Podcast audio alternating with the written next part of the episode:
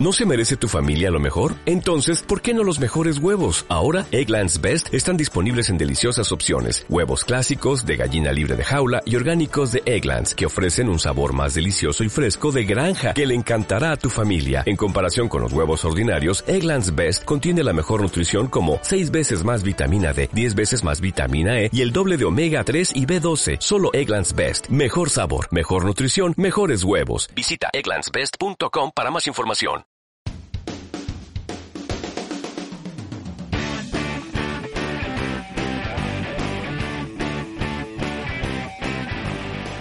Muy buenas a todos y bienvenidos a Due Diligence, tu podcast sobre carreras profesionales en el sector financiero.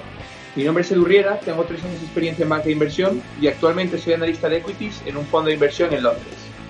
Muy buenas, yo soy Alex Acuña, estudiante de Ingeniería Industrial y analista en un hedge fund basado en Ámsterdam. Y yo soy Jorge Robles, tengo cuatro años de experiencia en banca de inversión y actualmente me dedico a gestionar mi patrimonio y el de familiares y amigos. El objetivo de este proyecto es explicar a todo aquel interesado en empezar una carrera en el mundo financiero los puntos claves para entender el sector y superar con éxito las entrevistas. Muy buenas a todos y bienvenidos a un nuevo capítulo de Due Diligence. Hoy tenemos con nosotros a dos gestores de fondos. Vamos a hablar de, de inversión, de cómo comenzar eh, carrera en fondos de inversión, de equity research. Y para ello tenemos con nosotros a los gestores, los dos gestores del fondo Valentum, eh, que son Luis de Blas y Jesús Domínguez. ¿Qué tal? Hola, ¿qué tal? ¿Qué tal? Estamos en sus oficinas y está también aquí con, con nosotros, obviamente, Alex Acuña. Muy buenas, muy buenas a todos, ¿qué tal? Y un poco la idea, eh, como sabéis, nosotros tratamos de acercar al oyente cómo son las carreras profesionales. Y en este caso, pues eso, vamos a centrarnos un poco en vuestra trayectoria, cómo empezasteis. Además, creo que tenéis carreras relativamente paralelas, con lo cual podemos dar una, una idea un poco global, si queréis, de cómo empezasteis, incluso des- desde que salisteis del colegio, para que la gente entienda bien cuál es el proceso. Y luego ya nos metemos un poco en materia de cuál es el día a día de un gestor, etcétera. ¿no? Entonces, si queréis comenzar, uno de los dos. Empiezo yo. Bueno, pues yo soy de Madrid, estudié en los jesuitas de Madrid, de ahí directamente una salida clásica de los jesuitas de Madrid es seguir en los jesuitas y entonces hice ICADE, en este caso E2, que es la parte de, de ADE, básicamente, de, Administración y Dirección de Empresas. Entonces, mi historia de verdad en, ICADE también fue un poco sin pena ni gloria, cinco raspados constantemente y ir pasando un poco el trámite. por desgracia, ¿eh? porque luego si te das cuenta a la hora de, de, pues eso, a partir de cuarto de carrera te das cuenta que, que la gente que, que demanda o a donde quieres encontrar trabajo, pues lo que te pide es básicamente donde diferencia a la gente, no sé cómo estará ahora, pero esto era hace 20 años, lo que pedía era un, un gran expediente académico. Entonces, eso pues diferenciaba a la gente pues con cuántos sobresalientes tenías y tal, no sé qué, para poder acceder a las entrevistas de banca de inversión, de, de consultoría estratégica, etcétera. No sé contigo, Chus, si también ha parecido. Sí. No era mi caso, por supuesto. Entonces, eh, yo lo que hice fue encontré el curro en, en BNP Paribas en una parte relacionada ya con bolsa, que era una parte de planes de, de acciones y stock options para empleados de multinacionales, la mayoría francesas, porque era donde BNP era fuerte. Hacíamos los planes a Renault, a Alstom, a Saint-Gobain, a todo este tipo de gente. Y ahí fue un poco donde me puse a trabajar yo, pues recién tu- titulado, en el año 2000 2000-2001. Rápidamente, primero yo primero, luego, Sí, luego sí. Eh, ahí estuve dos años y medio así. Y pues nada, para dar un salto en mi carrera y para hacer algo que me gustara, no, no tenía ni idea de qué es lo que me gustaba, porque también en mi CADE, pues eso, de, de no haber ido mucho a clase, de tal, igual, no- nunca, nunca aprendí mucho. Y entonces él, pues me decidí hacer un máster y me hice un máster en Instituto de Empresa y ahí sí que descubrí la valoración de empresas. Ahí sí que me pilló el, me picó el, la avispa. Y entonces eh, cuando salí del máster, aquí ya pues con muy buenas notas y ya aquí siendo de los buenos, pues que trabajo en, algo relacionado con el tema de valoración de empresas y tuve la suerte de, de encontrar trabajo como analista sell side en, en el Banco Sabadell, el, broker del Banco Sabadell que se llama, se llama Iber Securities.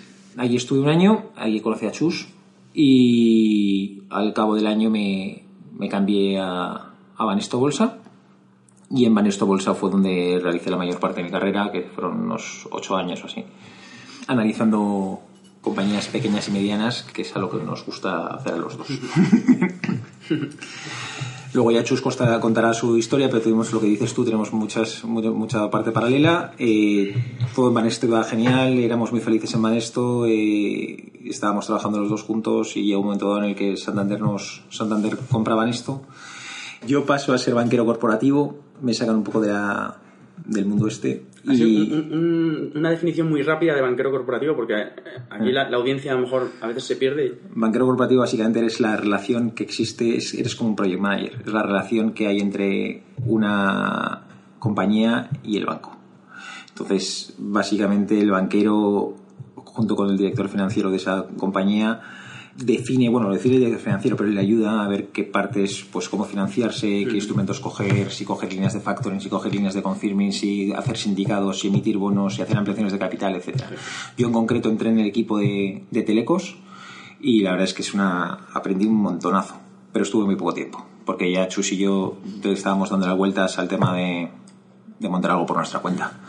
Entonces, nosotros también lo decimos siempre, eh, eh, agua revuelta, ganancia de pescadores y, y estamos muy agradecidos a Santander porque, aparte de que nos trató bien, nos permitió, estábamos muy cómodos en Manesto y hacíamos lo que queríamos, pero a lo mejor no nos hubiéramos lanzado nunca a montar esto si, si no hubiera sido por, por este empujoncito que te dan de pues algo que, algo que, me, que me gusta menos y, y quiero irme a, a montar algo que me gusta.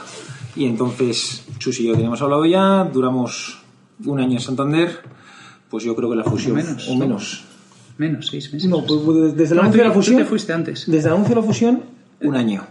La anunciaron en diciembre de 2013 y nos fuimos en... Yo me fui en diciembre de 2014 y Chus en marzo... No, no, 2013, te fuiste tú, diciembre y yo en Ah, se, anunció, febrero. se anunció en diciembre de 2012. Yo me fui en diciembre de 2013 y tú te fuiste en marzo de 2014. Eso es. Y el fondo lo sacamos en marzo de 2014. En el propio marzo de 2014. Chus, el día que, el día que nos, nos admitieron el fondo, Chus todavía estaba en Santander. No, fue por, fue por No, dos no, no. días. Pero nos lo aprobaron con muchísima más velocidad de lo que teníamos pensado y entonces eh, fue lo que pasó. Entonces, la historia de montar el fondo ya, ya nos metemos luego, si queréis, y que cuente Chus un poco su Sí. parte. Bueno, yo estudié en Madrid también. Yo soy de Barcelona, pero estudié el colegio en, en Madrid. Me vine pequeñito a Madrid. Cuando acabé el colegio yo era de ciencias puras. Quería hacer ingeniería. Y bueno, mi padre me, me decía que, que tenía que tener algo, algo más, por si acaso. Digo, bueno, pero yo quiero hacer esto. Bueno, tú ten algo más. Haz las pruebas de ICADE. Bueno, haz las pruebas de ICADE. Hice unas pruebas de, de E4, que era una carrera en la que te ibas dos años fuera y dos años en Madrid. Hice esa porque, bueno, era la, la que más me atraía, pero yo nunca he sido mucho de esto, pero me habían dicho que estaban todas las plazas dadas a dedo y tal. Digo, bueno, no entiendo mucho de esto. Yo fui para allí, hice las pruebas, puntualizar que son empresariales, una especie de empresarial. Sí, perdona, son, son unas empresariales internacionales. Total, me aceptaron en las dos cosas y entonces de repente me empecé a plantear un poco la vida, porque a mí me gustaban las ciencias y la ingeniería y todo esto, pero, pero lo cierto es que verme en una fábrica tampoco me veía, ¿no? Y siempre me había atraído la bolsa y este tipo de cosas. Entonces, bueno, tomé una decisión last minute, decidí irme y en un mes estaba viviendo fuera, no sabía ni hacer un huevo frito. Eh, eso fue importante. y nada, estuve dos años en Dublín y luego dos años en Madrid. Eh, entre medias, en estas carreras hacías, tenías que hacer eh, dos prácticas. Hice unas en un banco irlandés y luego en, en tercero de carrera hice unas en PricewaterhouseCoopers en la parte de Corporate Finance aquí en Madrid.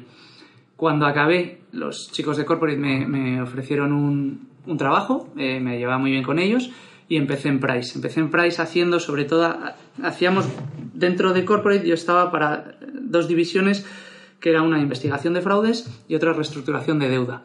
La más divertida era la de reestructuración de deuda, se hacía todo prácticamente en Latinoamérica. Yo estuve sobre todo en México y en, y en Brasil y, bueno, eran unos proyectazos, era muy divertido, estaba las temporadas allí. Lo que pasa es que, bueno, por razones internas de Price, el negocio en la pata de España dejaba de tener sentido en esos proyectos y los trabajos que había aquí pues eran un poco menos interesantes. A la vez, un amigo de un amigo conocía a alguien que trabajaba en Niver Securities y estaban buscando analistas. Entonces, este amigo mío, como sabía que a mí me gustaba la bolsa, me dijo, oye, ¿quieres mandar el currículum a estos tíos? Dije, vale, mandé el currículum para allí, hice unas entrevistas, me cogieron. Ahí es donde conocimos, nos conocimos Luis y yo, como he dicho, Luego, bueno, básicamente lo que ha contado Luis, ¿no? Él siempre ha hecho más farma, industriales, yo más cosas de consumo, media, eh, algo de infraestructuras, bueno, sectores distintos, pero al final un poco más de lo mismo. Y luego ya saltando a la parte de Santander, pues... No, no, te falta la parte de Banesto. Que no, Bueno, la parte de Banesto, sí, es verdad. es verdad. Bueno, ¿cuánto tiempo Porque te luego, en Sabadell? luego se fue, se fue Luis antes de Sabadell a Banesto, eh, yo me quedé allí y luego el analista Jaime, que, que estaba en Banesto, de que llevaba temas parecidos a los míos, más de consumo, se fue y entonces me dijo Luis, oye, se, se ha ido Jaime, tal, ¿te quieres venir? Me fui para allí y la verdad es que allí nos lo pasamos muy bien, lo que ha dicho Luis. Eh, nos lo pasábamos muy bien y probablemente, pues, pues si hubiese seguido todo así, igual no nos habríamos movido. Pero bueno, pasó lo que pasó, eh, pasamos a Santander, yo pasé al, al equipo de análisis de Santander, me ofrecieron eh, estar en el equipo de consumo, que eran todos ingleses y estaban en Londres. Me dijeron, ¿qué tal irte a Londres? Digo, si me triplicáis el sueldo bien. Me dijeron, no hay problema, te quedas aquí, vas una semana a Londres y otra en Madrid. que es mucho más económico, un par de vuelos. Y... Pero sí que es cierto que en cuanto pisamos Boadilla le empezamos a dar vueltas a esto, empezamos a trabajar muy fuerte en la idea y muy pronto llegó un momento en el que empezamos a, a hablarlo, a decir, podríamos hacer esto, podríamos hacer esto, empezamos a tener alguna reunión con alguna gestora, con algún cliente, amigo, y llegó un momento en el que mm, no sabemos decirte cuándo, pero en un momento en que ya no había vuelta atrás. Habíamos pasado el punto de no retorno y, y esto ya tiraba para adelante, pasase lo que pasase. Y es, es nuestra historia. Eh, Fue un Además, momento... Fue, fue curiosísimo, porque en ese momento también estábamos en. Nos habían llamado a los Haciendo dos entrevistas, para ¿eh? hacer entrevistas en, en otros sitios y en otros brokers y tal. Y, y estábamos, las hacíamos por hacerlas. Y, y era. Sobre todo me acuerdo con Chus que, que, que en una dijo, bueno, es que me da igual. Y pedía, pedía dinerales. y, se, y se lo daban, ¿no? Vale, vale, venga, va. Yo hubo un día que le dije a mi mujer, oye, eh, eh, están estos tíos, oye, me han hecho esta oferta, no sé, y, y- pero estamos con lo del fondo, ¿qué hago? Y me dice, me dijo mi mujer, vamos a ver, tú quieres hacerlo del fondo. Dice, si te vas con estos, dentro de seis meses me vas a estar dando la lata que tú lo que quieres es montar el fondo. Déjate de líos y monta el fondo. Digo, eso. Hay que tener a alguien inteligente al lado tuyo. Esto, esto sí vamos a dejar claro que eso solo lo puedes hacer si tienes el- la experiencia del Sí, currículum sí, de, sí. de, de- de O Luis. sea, el que nos escuche, chicos, esto solo puedes hacer Bueno, hay- si hay eres que- valento. hay Solo que si eres tener- valento, hay- no, pero hay, que- hay- hay varias, cosas, varias cosas que puntualizar. Hmm. En primer lugar, para nosotros era una cosa bastante sencilla porque estaba dentro de nuestra de nuestro círculo de competencia y de nuestro sector. Es decir, nosotros pasábamos de ser analistas sell a ser gestores del fondo, que es otra parte del eslabón dentro de una misma Exacto. cadena. Con lo cual conocíamos muy, muy, muy, muy bien el sector. Segunda parte, eh, montar el fondo. Nosotros lo prim- lo primero que le preguntamos a cada uno es si tiene el dinero para montarlo. O sea, aquí sin 3 millones, 4 millones, no haces nada. O sea, lo que realmente hicimos nosotros fue una auténtica locura. Mm. ¿Te refieres a tenerlo o ser lo capaz teníamos, de lo, lo teníamos, lo teníamos, pero... pero ¿Y, y qué es lo que teníamos nosotros también? Teníamos ahorros para poder vivir dos años sin el fondo. O sea, sin, sin- sin necesidad de... de- Entonces, es un paso súper eh, fuerte. También, la- también es cierto que la situación familiar nuestra no es la misma de un chaval de 25 años. Nosotros cuando, cuando montamos esto, que teníamos yo 36, Chus 33, Chus ya tenía dos niñas y yo tenía tres. Vamos, el- mi tercera nació montando el fondo. O sea que... Sí. Entonces, Eh, eh, fue un momento que se juntaban, que teníamos experiencia suficiente y contactos y, bueno, responsabilidades familiares, pero todavía no muy bestias. Eran muy pequeñitas los niños. Joder, sí. no, ya eran muy bestias. Empezaban a comer. Ahora no, Empezaban a comer. no, Ahora son más. Ahora comen más. Ahora comen, ¿no? El día uno de cada mes era ya y wow. Pero, pero sí, un poco era eso. O sea, nosotros antes de montar, o sea, había semanas que nos íbamos a ver a, a gestoras y a potenciales clientes, pues, pues por un tubo. Y era todo gente que conocíamos, que sabíamos, y la verdad es que todo el mundo se portó muy bien. Sí que es cierto que ahora, a posteriori, todos esos que se portaron tan bien con nosotros y que nos apoyaron, no nos dicen, joder, menudos locos. Pensábamos que estabais como putas cabras, pero bueno, pero el tema es que te ayuden. Vale. Pues no sé, yo creo que la trayectoria es increíble, ¿no? Porque pasasteis por toda la cadena, por decirlo así. O sea, empezasteis trabajando para terceros, pasasteis a sell side y después os montasteis por vuestra cuenta, ¿no? Es como un poco el sueño del chaval igual que nos esté escuchando y que se queda dedicar a gestionar. Entonces yo, antes de pasar a hablar del fondo en sí, o de, o de cómo lo montas exactamente, bueno, que ya habéis comentado ahora, básicamente fue un poco locura, pero una locura bien hecha. ¿Qué creéis que es lo que más os aportó durante vuestra trayectoria? La parte de Sellside quizás os enseñó fundamentos de análisis, fue un poco todo. ¿Qué le recomendáis a alguien que quiera dedicarse al, al buy-side posteriormente? Es que aquí el- una de las cosas que nosotros decimos siempre que hay que tener en este, en este mundo es muchísima humildad y eso te lo da la experiencia. Y entonces lo vemos con gente que se pone a inve- a invertir. Por eso yo, yo, yo esto lo digo particularmente cuando alguien me dice, no, me yo dedicar a invertir, yo lo, lo primero que le digo es invierte ya. Ponte a invertir y a, y a tener experiencia para ver cómo se comporta el mercado, dónde vas a fallar, esos fallos se repiten, puedes estar muy seguro, pero no lo has visto todo. Es que eh, estar en mercado constantemente te pone en tu sitio. Por eso es, es lo, lo que consideramos más importante. Y eso es lo- para mí lo básico. Sí, necesitas, necesitas una base financiera que no la coges solo estudiando. O sea, necesitas practicarla y practicarla al final es tiempo.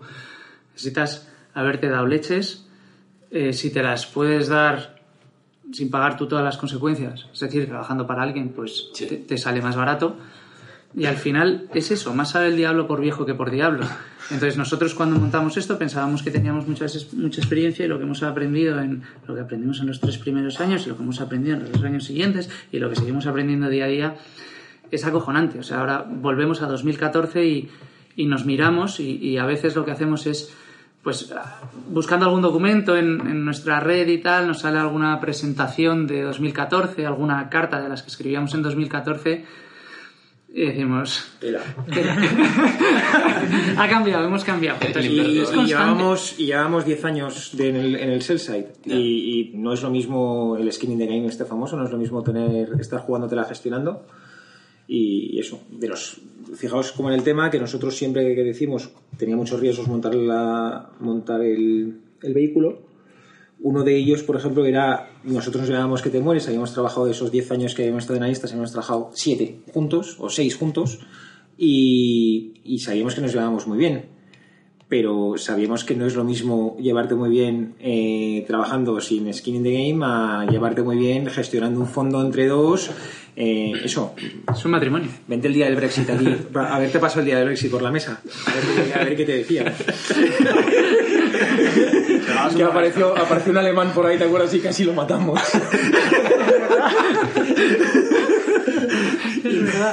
y entonces, el, eh, pues eso, a mí lo del tema de experiencia es, buenísimo. Lo que pasa es que lo que sí que nos pasó a nosotros es que el bicho este que tenemos de la gestión y de la valoración y de, lo que- nos apasiona lo que hacemos, yo creo que en los dos casos ha sido una evolución. O sea, nosotros, por desgracia, yo sé, yo con 22 años estaba en la barra de un bar. Y Chus estaba igual. Estaba en Dublín, eh, eso. ¿Qué voy a hacer esta noche en la discoteca? Y a mí me da mucha envidia la gente, envidia sana, la gente que con 22 años lo tiene muy claro, tal y eso. Nosotros, ¿qué recomendamos? Y, pues tú lo sabes bien porque alguno de tus amigos lo he dicho. Eh, nosotros, a gente que esté empezando, con, que lo tenga muy claro con 20, 19, 21, que, se, que estudie idiomas, cuanto más sepas mejor. Nosotros que somos mucho de ver a compañías, no es lo mismo ver una compañía hablando en el mismo idioma en el que tú estás, te cuenta cosas diferentes. Que vea mundo, que viaje, que, que yo creo que está, está muy relacionado. Eh, los Erasmus son fantásticos, eh, además te lo pasas genial, abres un poco mente, maduras un montón. eh, Sí, al final te sales de tu arrepientes, círculo de competencia. te arrepientes de lo que no has hecho. O sea que hay que hacer todo lo que puedas. Y al final ahora, lo que dice Luis de, de los que sois más jóvenes y lo que comentábamos antes de empezar la entrevista, ¿no? Que queréis hacer esto para dar a conocer un poco lo que es esto, que es un círculo muy cerrado. Ahora es un círculo muy cerrado. Hace 10, 15 años no os lo podéis imaginar. Ni había YouTube, ni había Twitter, ni había Facebook, ni había gestores independientes, ni nadie hablaba de, de su trabajo. Si llamabas, era ir, dejar un currículum en una recepción, en una puerta. No, no, no, no, no había información. Te podías comprar libros, era lo único, pero, Nosotros pero americanos. o Para que os hagáis una idea, y esto fue, España. a ti te he escuchado decirlo, el, el- el hecho de tener todas estas redes sociales te permite interactuar con gente que está muy lejos y con gente que piensas que son inalcanzables. Exacto. Y entonces, a nosotros nos pasa, nosotros no somos ni mucho menos inalcanzables, de hecho somos súper accesibles. ¿Pero por qué? Porque, nos, porque pensamos que es una relación win-win. A nosotros nos viene un tío y nos viene una idea muy fuerte, nosotros la vemos toda y, oye, a lo mejor no estamos de acuerdo con eso, con eso, con esto, o no encaja la filosofía del fondo, o es una special situation que nosotros no tocamos, o tiene mucha deuda y nosotros no lo hacemos, o tenemos deuda tal. Pero, joder, un tío que pues esté en la carrera y que se haya currado una tesis de inversión, ya por eso merece un montón de, de Reconocimiento. atención, de reconocimiento, y que se lo vea un tío que más o menos es profesional y, y que le puede decir tal, pues siempre es buenísimo. Y nosotros nos pasa, si vemos un tío que es un crack, es que vamos a querer estar muy cerca de él. Y, y es así. Hombre, nuestro fondo sí que es un poco especial, porque por desgracia pensamos que nuestro fondo no es muy escalable al tener mucha parte en small and mid caps y entonces y luego tampoco nos gusta mucho la gestión de personas, pero porque no pensamos que somos muy O a las personas nuestra gestión, no, no lo tengo muy claro.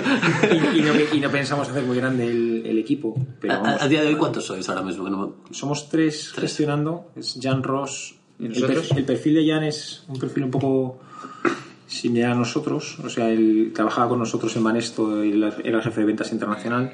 Era un ventas un poco especial con...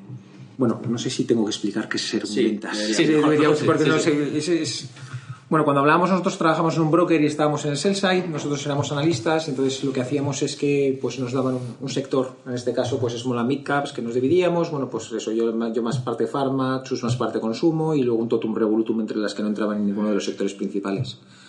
Entonces, pues tienes un portfolio de 10, 12 compañías que te sabes al dedillo, o te deberías de saber al dedillo, eh, y recomiendas comprar o vender sobre ese portfolio que tienes de compañías a gestores de, sí, gestores de fondos de inversión, gestores de fondos de pensiones, family offices, etc. Entonces, tú no vendes directamente, bueno, sí que vendes directamente cada vez más, pero realmente hay un vendedor en la mesa de trading.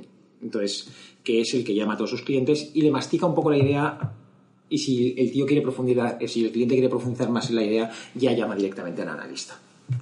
Entonces, nosotros a Jan lo utilizábamos como, como un poco de saco de boxeo. Nosotros cuando íbamos a sacar un informe, se lo presentábamos adelante para que nos intentara matar el informe.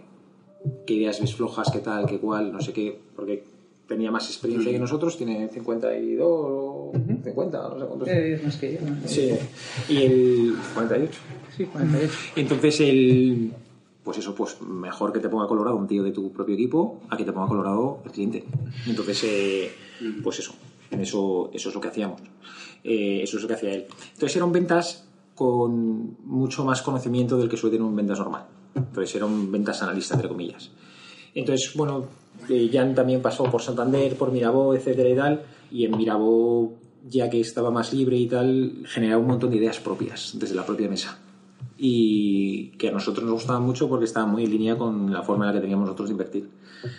Y en una de estas, una reunión que tuvimos con Jan, estuvimos hablando tal cual, no sé qué, y Jan nos dijo, dice, mira, a mí lo que me gusta es lo que hacéis vosotros, eh, estoy dispuesto a irme con vosotros, eh, sin condiciones, sin ninguna, y, y ahí empezó una relación. Y hasta aquí. Y la verdad es que es fantástica.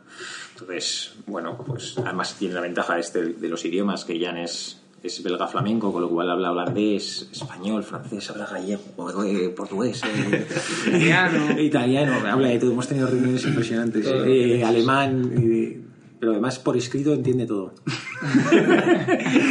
Tienen boletas, boletas de compañías de, de brokers en Noruega que hacemos y las, las entiende. El, sueco, el sueco hay que definirlo un poco más, pero por ahí vamos. Sí, porque esto las raíces no sé cómo y tal. Y entonces... eh, O está la competencia dura, entonces ocho idiomas hay que saber mínimo. ¿no?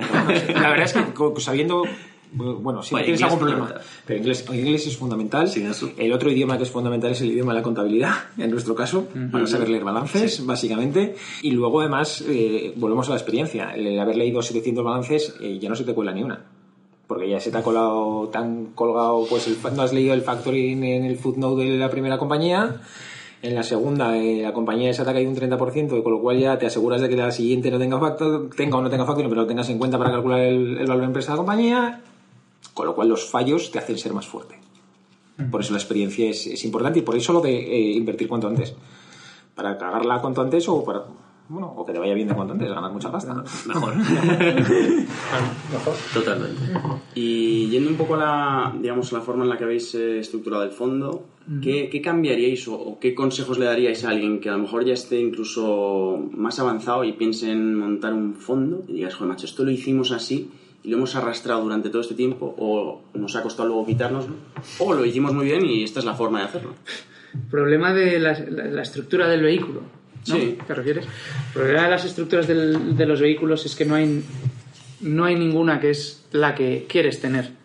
Y hay una, o hay, hay un tipo de estructura que es la de fondo libre, aquí o en Luxemburgo, pero tiene sus inconvenientes. Sus inconvenientes son que no puede invertir nadie que no sea inversor cualificado. Eso al final se acaba traduciendo en un ticket mínimo de, depende de la geografía, pues 75.000, 100, 100, 125.000 euros. Con lo cual te limita. Nosotros yo creo que hicimos lo que la menos mala de las soluciones y, o la mejor, y yo creo que repetiríamos. Nuestra clave yo creo que fue, uno, que fuese fondo y no SICAP, porque las SICAPs dentro siempre, de... siempre rollo regulatorio. Siempre ¿no? tienen unos problemas ajenos a nosotros y ajenos a cualquiera que pueda entender de esto, pero el problema es que los que mandan no entienden de esto y entonces generan problemas que no existen. Ese es el primero. El segundo es que nosotros decidimos que queríamos ser gestores del fondo, no asesores, y que estábamos dispuestos a sacrificar muchísimo.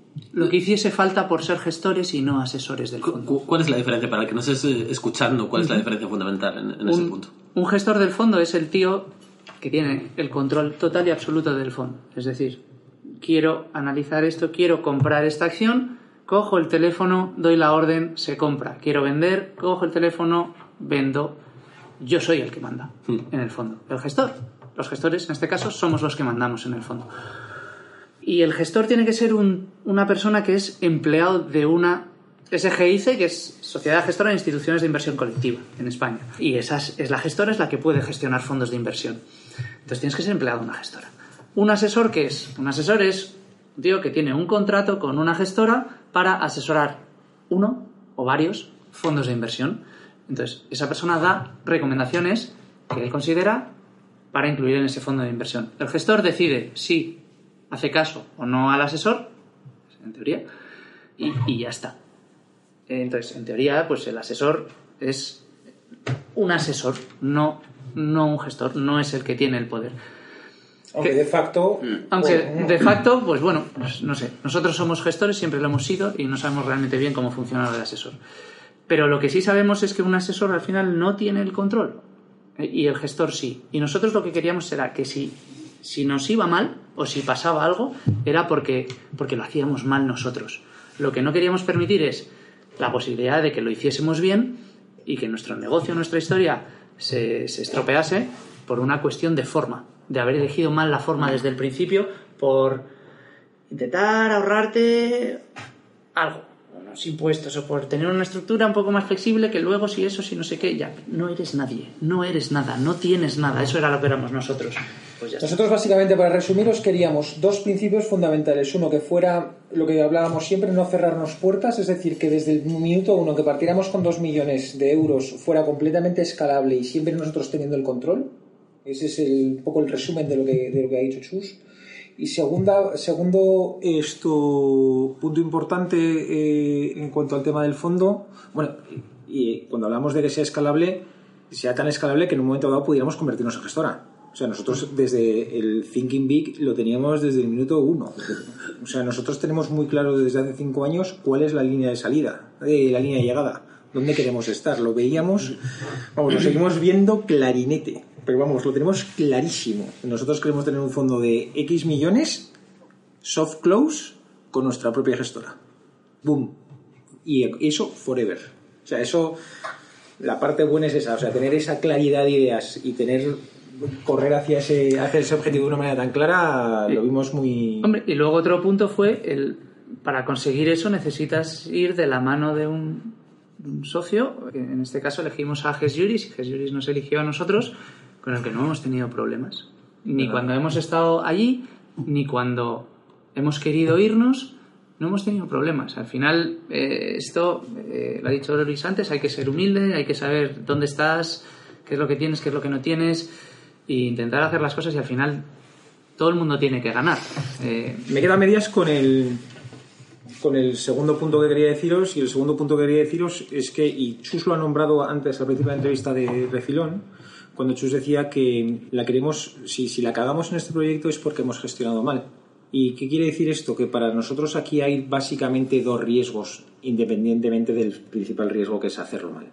Y es el riesgo regulatorio y el riesgo reputacional, que además van de la mano. Entonces, somos especialmente puntillosos para no, entrar en ningún tipo de estos dos riesgos. Tenemos un regulador, la CNMV, que está aquí detrás nuestro, Acabamos de venir por al, al cual somos, intentamos ser más papistas que el Papa. Eh, cumplir todos nuestros. eh, el fondo es un fondo UCITS, pues cumplir todos los límites del UCITS, cumplir con exactamente. eh, comprar solamente cosas que, que el fondo UCITS permite, etcétera y tal. Ser súper papistas. Y por supuesto, ni acercarnos a cualquier tipo de cerdada que se haya hecho en este sector. Eso lo queremos tener bien, bien claro y bien, bien cerrado. Para seguir haciendo forever todo lo que, lo que estamos haciendo. Entonces, lo tenemos muy, muy claro. Sí, yo creo que el ejemplo más claro de eso es, pues, aunque se pueda hacer, por ejemplo, es nosotros invertimos en nuestro fondo y no compramos valores por fuera. Es decir, se puede hacer, lo puedes hacer. eh, tienes que informar a la gestora, informar a todo el mundo. Al regulador y Al tal. No pasa nada. Pero, ¿para qué? Si nosotros confiamos en nuestro fondo, es lo que pensamos que es lo mejor, pues invertimos todo en nuestro fondo. y- No sé si ha quedado claro lo que dice. Chus para, el- para los oyentes. O sea, el- nosotros como partícipes podremos, somos, todo nuestro dinero está en el fondo, pero podríamos tener carteras independientes nuestras. Entonces no queremos nada, que haya el típico conflicto de interés eh, tal. Podría tener, pues no sé, nuestras máximas posiciones, pues eso, podríamos tener, no sé, 30.000 pavos metidos por mi cuenta en IPCO. Eh, no. No, no, no, ¿por qué? ¿Quién compra antes, el fondo o yo? ¿Quién tal? No sé qué. No quiero nada. Nada, nada, nada, nada, nada. Entonces, solamente invertimos en el fondo nosotros y los empleados de la gestora. No, maravilloso. La verdad es que no podemos estar más de acuerdo con la forma en la que habéis montado esa, esa parte. Luego, un poco yendo al, al día a día, para que, digamos, los oyentes puedan entender cómo es el día a día. Sé que es muy, muy digamos, variopinto y hacéis de todo, ¿no? Pero ¿cómo sería un día prototipo? ¿Qué es lo que hacéis, digamos? ¿Qué, qué es, qué es lo que se hace realmente? Pues lees, lees mucho, lees mucho que lees, lees sobre todo informes de, de brokers, de analistas. Y o sea, es justo lo que tú hacías en tu exacto, etapa anterior. lo que nosotros hacíamos, nosotros lo que somos ahora éramos, eran nuestros clientes, ¿no? Entonces nosotros, pues al final, eh, lo he dicho en varias entrevistas, que para nosotros es un poco como el periódico. Eh, porque vas refrescando, vas viendo lo que pasa en todas las compañías, las que tienes, las que no tienes, las que sigues, las que no sigues, ideas nuevas, cosas que sí, que no. Esa es una parte, así es como suele empezar el día siempre, porque es cuando empiezan a, llegarte todos los mails por la mañana, con todas las noticias y, resultados, lo que sea. Eh, cambios de recomendación, cosas que te pueden interesar más, menos. Y nosotros lo que, trabajamos es con, con brokers locales de cada uno de los distintos países, europeos sobre todo, porque así tienes un poco de más feeling de lo que piensa el tío que está en cada país. Y luego sigues con tus cosas, analizando, haciendo tus modelos eh, tranquilamente, que eso no suele pasar, porque lo que suele pasar es que tienes un día cargado de reuniones. Siempre hay alguna compañía que viene, algún seminario que hay y que vas, algún viaje, que estás de viaje y ves no sé cuántas compañías. Siempre hay algo, siempre hay algo. Es muy raro el día que no veamos una compañía. Muy ¿Cuán- raro. ¿Cuántos días al año crees que te pasas fuera de la oficina? Fuera de la oficina viajando, no lo sé, ahora somos tres, entonces nos dividimos un poco, pero yo te diría que al mes mínimo, mínimo, mínimo hay uno que está una semana fuera, entera, mínimo. Pero sí, eh, viajamos bastante, viajamos bastante, pero ahora está pasando una cosa curiosa y es que están viniendo muchísimas compañías a Madrid, muchísimas más de las que venían. Mira, les voy a contar dos cosas. Una es una cosa que ha cambiado. Nosotros cuando éramos analistas, cuando éramos antes de la crisis y, y después de la crisis, cuando venía una compañía extranjera a Madrid, se iba a ver a Santander, BBVA, Caixa, tal, y cuatro instituciones grandes más. Ahora cuando vienen, van a ver a una lista que hace cinco años existían dos, somos todos pequeños, independientes y nuevos. Entonces, bueno, pues ¿qué es lo que tienes? Que vienen muchísimas más compañías a, a Madrid a verte. Eso está genial. Y nos pasó una cosa muy graciosa. En 2014, cuando empezamos el fondo, eh, invertimos en Pirelli, ¿no? Eh, que luego la oparon y ahora ha a salir a cotizar. Entonces, cuando vimos Pirelli, dijimos, coño, ¿qué tal? Tiene buena pinta, es interesante. Empezamos a analizarla y dijimos, vamos a llamarles. Les llamamos y lo primero que nos dijo el, el relación con inversores es, qué ilusión que me llame alguien de España. Era 2014, dice, porque desde antes de la crisis creo que no ha habido ningún español que me llamase. Eso ahora no pasa. Ah, ha cambiado radicalmente. Sí, hoy he estado, hoy ha venido una compañía aquí a vernos, unos alemanes, y nos han dicho eso, dice, "Joder, qué, qué maravilla el roadshow este que estamos teniendo en Madrid, eh, cinco instituciones hemos tenido, los cinco súper preparados, tal, no sé qué, o sea, la, la- la plaza financiera desde luego se ha desarrollado muchísimo en los últimos 3, 4 años, una barbaridad. Y una pregunta, cuando, cuando vais a ver o os vienen a ver esas compañías, ¿qué es lo que... mm, Estaría bien que nos contarais algún, o, o una o dos cosas que os encanta ver y una o dos cosas que dices, uff, out. O sea, nosotros estamos. eh, a nosotros nos cuentan de todo. O sea, hay mucha gente que no ve compañías porque no quiere que le engañen. O porque no se fía, o porque piensa que le van a contar su película, etcétera y tal. Entonces, eh, nosotros, la seguridad, la máxima seguridad que te da, una compañía es ver al equipo directivo comprando. Si, si ellos están comprando, que saben los que son los que mejor conocen la empresa, es muy buena señal. Si venden, puede ser, normalmente es mala, pero no siempre es mala. Y muchas veces son vendedores forzados porque tienen que, pues, hay mil cosas o tal. Pero si compran, siempre es buena. Entonces eh, eso te da, te mucha seguridad y nos gusta ver ese, ese tipo de, de cosas. Y luego nos gusta ver gente, pues eso, que, es que eh, respecto a la evolución que hemos tenido y las cosas que hacíamos cinco años ahí, la principal es ese tipo de cosas. Es el tipo. Es que antes al management nos dan- no le damos ninguna importancia. Lo que hacíamos era ver si estaba barata por flujo de caja, si tenía un balance sólido y si crecía igual y tal, no sé qué, qué bien, qué barato esto está, te da de tanto, crece a tanto, a comprársenos, a comprárnoslas todas. Ahora el aspecto cualitativo, pues, pues le damos un poquito más de importancia y entonces, eh, pues eso, eh, al ver al director general que no falla en los, en los trimestrales, que los guidance los cumple, porque cumplir un guidance te da dos, dos cosas principales. Una es el control que tiene la propia compañía sobre cómo lo está haciendo y en segundo lugar también que el propio sector no es muy voluble. Son, son, las, son dos, cosas, dos cosas gordas que, que te da. Que no nos gusta. No nos Eso- eso- gusta. esa parte que comentabas que te gusta, eh, hablándola con, con otro gestor que, que además le conocéis, que es Fadrique Balmaseda, él me comentaba que había, había visto una, una forma que, que tenía un gestor indio de medir el, el riesgo, ¿no? que él decía, en vez de medirlo como, como retorno eh, por eh, partido por riesgo, ¿no? pues lo que, eh, por volatilidad, lo que decía es, voy a medir el riesgo en función del retorno por unidad de estrés. Es decir, el retorno que me da esta compañía y el estrés que yo paso viendo a la compañía. Es que nosotros. Entonces él decía, lo que más mitiga el estrés es ver que el equipo directivo está comprando. Entonces, Claro. eso era clave. El otro día también estaba hablando con otro, eh, con un gestor que también tenemos eh, muy amigo, con Chomin, y teníamos, bueno, ellos eh, compartimos Covestro durante mucho tiempo, y él es un, un loco, su máxima posición es Games Workshop, que tiene como el 20% del fondo. Que le ha ido muy bien últimamente. Muy bien. Además, la cono- conoce a la compañía perfecto, eh, es jugador, eh, o sea, que tiene, tiene, un, tiene un toque insider muy importante. Conoce a muchísimos dueños de tiendas, tanto en España como en Francia, en Suiza, etcétera. Tiene, tiene mucho toque.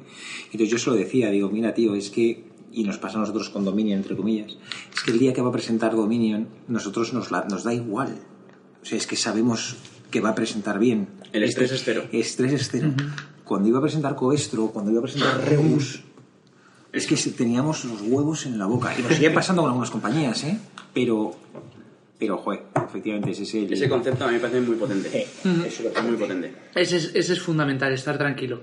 La otra, la cosa que no nos gusta cuando vemos una compañía es que no sepan responder a nuestras preguntas. Y mucha gente, "Eh, ¿circulante cómo funciona? Circulante... Pff, dices, coño, macho. Esas cosas no nos gustan. No nos gustan que no sepan bien su negocio, su sector. O sea, una compañía como IPCO, de la que hemos hablado hasta la saciedad, no nos gusta porque son materias primas y nunca nos ha gustado la materia prima y esa, esa dependencia o esa variabilidad que tiene el, el valor de la acción a- a- al precio de la materia prima que nadie controla. Pero es que cada vez que nos sentamos aquí con Mike Nicholson es acojonante. Es acojonante lo que sabe ese tío, cómo controla, cómo lleva su negocio, cómo te explica absolutamente con pelos y señales eh, cada campo que tienen, cada... todo. Entonces, eh, esa gente que es humilde, que se sabe a la perfección su negocio y que te la sabe explicar perfectamente y que estás viendo que el tío, uno, lo vive, está invertido, está tranquilo y que le da igual que suba o baje el precio y dice, si baja mejor, seguro que podemos comprar a otros tíos más baratos y generar más valor. Tío que lo tiene tan claro, que lo ve tan bien y que conoce también su negocio, eso es lo que más te gusta. A mí lo que me saca de quicio es preguntas de capital allocation siempre. eh, no, sí, porque, bueno, tal que vais a hacer con el flujo de caja que generéis, tal, no sé qué. No, vamos a comprarnos algo y cuáles son los criterios para compraros algo. Bueno, si nos encaja y tal, somos, estamos dispuestos a pagar bastante y tal. ¿Qué es bastante? Mm, eh, mm, mm. Sí, y el ¿por qué no recompráis acciones? Eh, no lo sé. O cuando recompran acciones, ¿en base a qué recompráis acciones? ¿Es por el precio? ¿Tenéis alguna medida, algún múltiplo sobre vuestro presupuesto? Mm, No, está aprobado y compramos. Bueno, O pues sea, que parece que el tema del management es bastante más importante de lo que uno a priori podría pensar que eso ya. Para nosotros, para nosotros es es básico. lo primero. Es lo primero. Para nosotros es básico. Es básico. Y esto sí que es una evolución. No, lo aprendimos rápido a base de leches. Vuelvo otra vez al tema de experiencia. O sea, lo aprendes rápido. Eh, me acuerdo HL, tío. HL es un clásico de no os metáis ahí, que, ojo con el management. Ah, calla, ¿has visto la caja que tiene? ¿Has visto tal? Y es que con management malo ni, ni con caja. Estaba Claro. cotizando por debajo de caja. Pero es que tú puedes pensar que lo que te gusta es el negocio que te estás comprando. Me compro Daimler porque me gustan los Mercedes, porque son cojonudos, son muy buenos y se venden muy bien y tal. Vale, genial. No, te estás comprando al management. Si el management ha mentido y ha hecho trampa en lo de las emisiones del diésel, si el management se va a montar una fábrica, una gigafactory y va a empezar a gastar pasta sin saber cuántos coches van a vender, o no, o todo lo contrario. Al final son las personas las que toman las decisiones que te van a aportar o te van a restar valor en esa inversión, en esa compañía. Sí, luego además es, eh, ya a ver, con el tema de renta variable, al cotizar los valores y tú ver, por ejemplo, en el caso de las emisiones, ver cómo en esa época las compañías estaban cayendo a plomo porque era un riesgo alto, ¿no? El que, que pasó con el escándalo de Volkswagen. Claro, recuerdo un gestor leerle una carta que decía, yo en ese momento tenía BMW y lo único que a mí me permitía no vender era precisamente saber que había una familia detrás que no iba a hacer tonterías.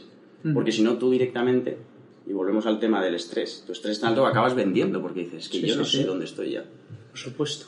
Y mm, para alguien que no tenga la suerte de que tenéis vosotros de poder ver a compañías y tal, ¿cómo, ¿cómo le dirías, oye, así es como yo analizaría un management sin tener acceso directo a ellos? Es decir, yo no me puedo sentar con el management de la compañía, pero tengo estas herramientas que están al alcance de todos para decir, pum.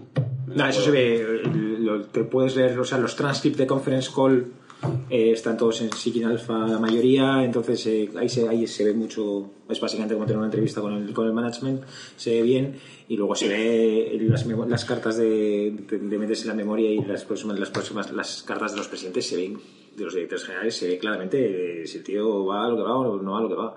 Ya sabes si tienen acciones o no tienen acciones, porque eso es público también. Sabes si han estado en otras compañías, si lo han hecho bien o mal. Ojo también con el tema del compensation scheme que pueda tener el, el- el equipo directivo. ¿eh? Entonces, eh, creo que es eh, Charlie Munger ¿no? que decía que detrás de cualquier decisión está el, el incentivo. Exacto, sí. Y, y aquí se ve, bueno, nosotros tenemos algún caso muy cercano donde se ha visto claramente cómo un, un CEO ha tirado, ha destro- destro- destrozado valor para el accionista con tal de llevarse un buen bonus. Eso, se- eso o sea, hay que Por cuidar. eso son tan queridas las empresas familiares, ¿no? Porque la, la propia familia no se va a destruir su propio capital. Lo que pasa es que nosotros sí que hemos tenido alguna, estamos completamente de acuerdo con eso, pero hemos tenido un par de casos eh, hola- eh, alemanes, familiares, donde los tíos ya son muy ricos y no les importa en un momento dado no apretar mucho el acelerador o no despedir a, a cierta gente dentro de su propio estado o Ya. tal, con tal de no hacer ruido y mantenerse tal. Y, y cuando son familiares tienes que ver quién es de la familia, qué generación es. A veces las segundas generaciones redoblan y, y vienen todavía más motivadas y, y lo hacen todavía mejor que los fundadores, pero en muchas casos, ocasiones la es mayoría, lo contrario. es lo contrario. Ya. No, yo creo que muchas veces, aunque sea una familia la que esté detrás, sí que muchas veces la cotizada es como un vehículo para su propio, entre comillas, disfrute Ese es y no se preocupan de los accionistas, de los minoritarios. Y eso es algo que yo creo que no se contempla cuando se habla de estas empresas familiares. Hay y muchas- pasa mucho. Y ojo a muchas cosas que pasan en las empresas familiares. ¿eh? Eh, ojo que las patrimoniales suelen ser de la familia.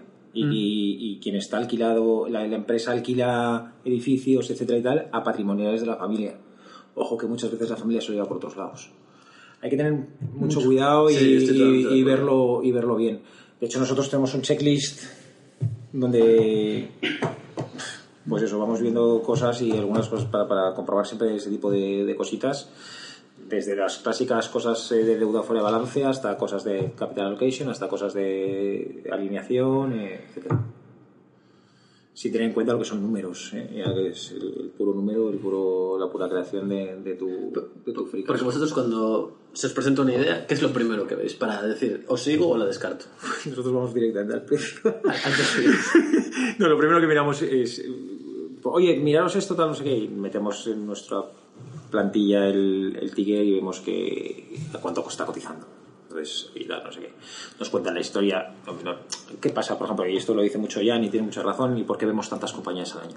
Vemos muchas más compañías al año porque el headline ratio, o sea, el que una compañía esté cotizando a 7 veces PER eh, y salga Bloomberg a 7 veces PER, lo ve toda la, la comunidad inversora. Entonces, ¿qué es donde están muchas veces las, las gemas o tal? Donde, pues eso, está cotizando a 17 veces beneficios, pero es que justo ese año ha habido una cosa de no sé qué, no sé cuántos, o tiene una división que está perdiendo dinero que van a vender, o tal, no sé qué. Entonces, para conocer eso, tienes que ver a la compañía y que la compañía te lo cuente. Si eres un fondo generador de ideas, que es, nosotros solemos ser un fondo muy generador de ideas. Sí. Entonces, ese es el, Luego- ese es el punto. Luego hay otro descarte que es el, el- el tipo de negocio o el personaje que haya detrás también.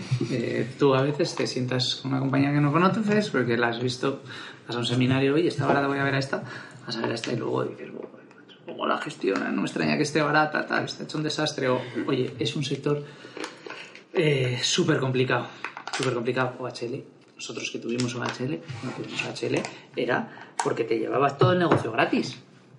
Pues claro, por algo, pues porque son capaces de quemar todavía más y destrozarlo. Otra vez, las personas que están detrás. Y bueno, en este caso era doble, las personas que están detrás y el tipo de negocio, que ya de por sí es muy complicado. Si encima no lo haces perfecto, doble. Te lo llevas doble. Complicado. Pues nada, yo creo que ya podemos ir cerrando, salvo que quieras... eh, No, o sea, seguimos aquí hablando dos horas más Sí. seguro, pero eh, el tiempo es valioso y seguro que Valento tiene que ponerse a generar ideas ya, ya, y no, y no grabar podcast. Pero nada, eh, despedimos ya, darle pues muchísimas gracias por invitarnos a su casa, que estamos aquí en, en sus oficinas, son súper acogedoras.